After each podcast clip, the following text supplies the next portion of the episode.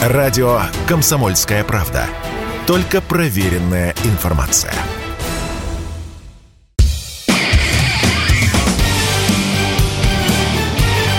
Говорит полковник. Нет вопроса, на который не знает ответа Виктор Баранец.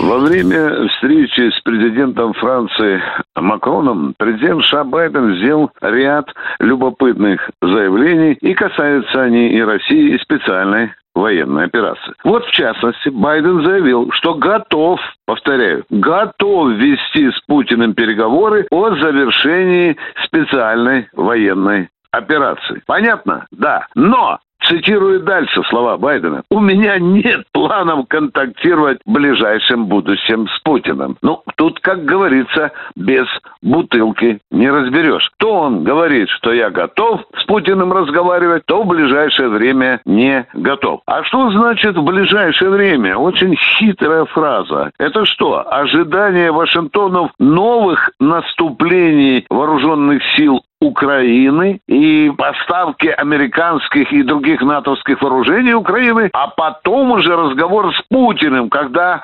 украинская армия, судя по всему, по расчетам Вашингтона, займет более выгодные позиции для ведения переговоров. Любопытно, что Байден говорит о завершении специальной военной операции. Во-первых, на каких условиях? Раз. И на чьих условиях? Киева или Москвы? Москва уже не раз заявляла о том, что категоричные условия Киева по поводу начала переговоров ее не устраивают. Наши радиослушатели наверняка знают знаменитые слова Салливана, что после того, как Зеленский сказал, что будет возвращать и Крым, то он в общем-то, так по-русски ему сказал, что следи за базаром, следи за словами. А Зеленский ведь в качестве основных условий для переговоров поставил что? Оставление российскими войсками Крым и, более того, полный выход российской армии с тех территорий, где сегодня проводится специальная военная операция. Ну еще. Мы все прекрасно понимаем, что Байден – это подкупленный судья. Он все время показывает на 11-метровую отметку отметку на пенальти в ворота э, России. Мы это прекрасно понимаем. Но что же Путин? Путин говорит, что Россия открыта